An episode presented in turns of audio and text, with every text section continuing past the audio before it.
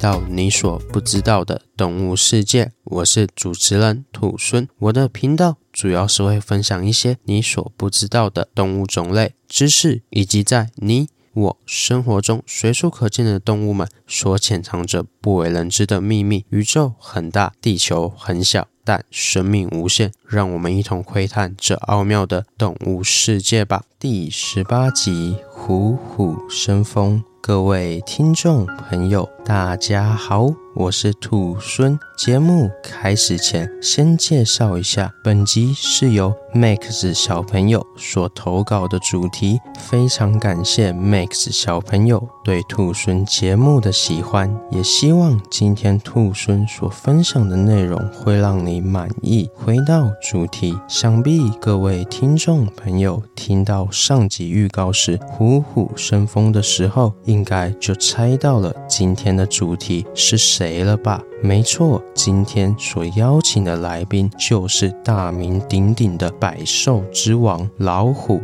老虎是除了狮子以外现存最大的两种猫科动物之一。老虎的体长可以长达三点三八公尺，最重可重达三百八十八点七公斤，具有良好的听力以及夜视能力，还有可怕的牙齿与壮硕的肌肉，是个强大的掠食者，具有强烈的底盘意识，甚至会将领地内其他的大型肉食动物给赶走，例如花豹、野狼等，就此占地为王，甚至有了百兽之王的称号。不过，各位听众朋友，有没有想过老虎的称号是从何而来的呢？其实，最早有文字记录是在晋代，由甘宝所著作的《搜神记》当中有记载，其中记录到的内容是这样写的。扶南王范寻养虎于山，有犯罪者投于虎，不是乃诱之，故虎名大虫。这边解释一下，古人。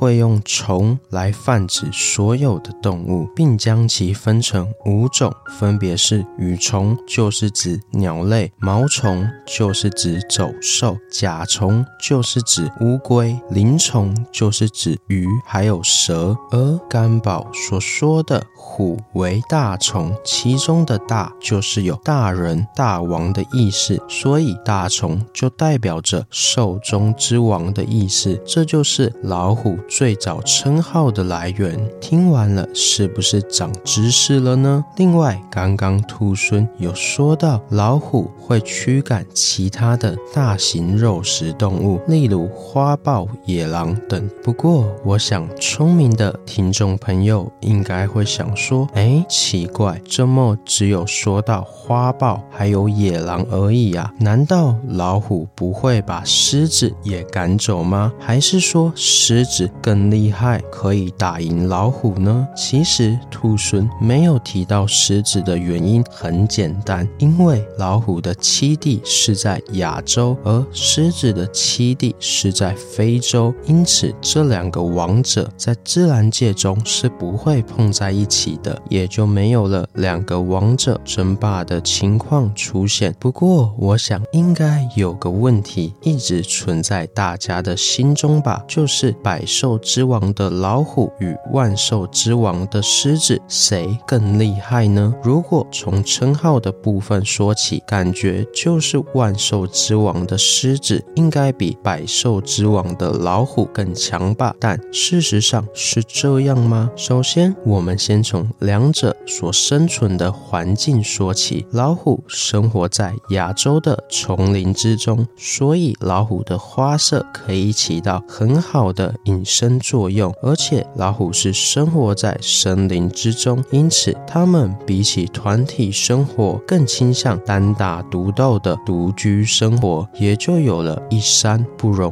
二虎的成语出现。而狮子生活在非洲的大草原中，环境上基本没有什么遮蔽物，因此狮子就不会像老虎那样有着美丽的斑纹，而且在一目了然的大草原中。明显团体狩猎会比单独狩猎更合适。因此，狮子它们就是属于团体生活的物种。不过，这仅限于老虎与狮子这两个物种族群的比较。若是老虎与狮子一对一单挑的话，谁又更强大呢？这边我们先从几个论点来讨论。首先，在自然界中，通常体重越重的动物就越强大。这就像在人类许多的运动中，也会依据选手的重量做量级分组的比赛，为了就是要让比赛更公平。由此可知，体重不管在自然界还是人人类社会中，都是强大的指标。所以从体重出发，老虎的体重可以重达三百八十八公斤，而狮子最重只有两百七十五公斤。因此，在量级上，老虎是在狮子之上的。除此之外，老虎的心脏容量也是大于狮子的，而心脏容量可以反映出一个个体的爆发力与耐力。因此，论身体素质的话，老虎可以说是完胜狮子的。另外，论咬合力的话，老虎因为头骨的吻部比狮子更短，因此在生物力学上会有更强的咬合力。而实际的数据也是，老虎的咬合力大约四百五十公斤，狮子大约四百公斤，所以也是老虎更强大。最后，老虎具有猫科动物中最大的脚掌，而且一排掌的力道可以高达一吨，大约是狮子的两倍之多。因此，综合以上的资讯来说，老虎就好像技巧与力量兼具的战术家，而狮子就好像运用着各种战术、运筹帷幄的战略家。因此，老虎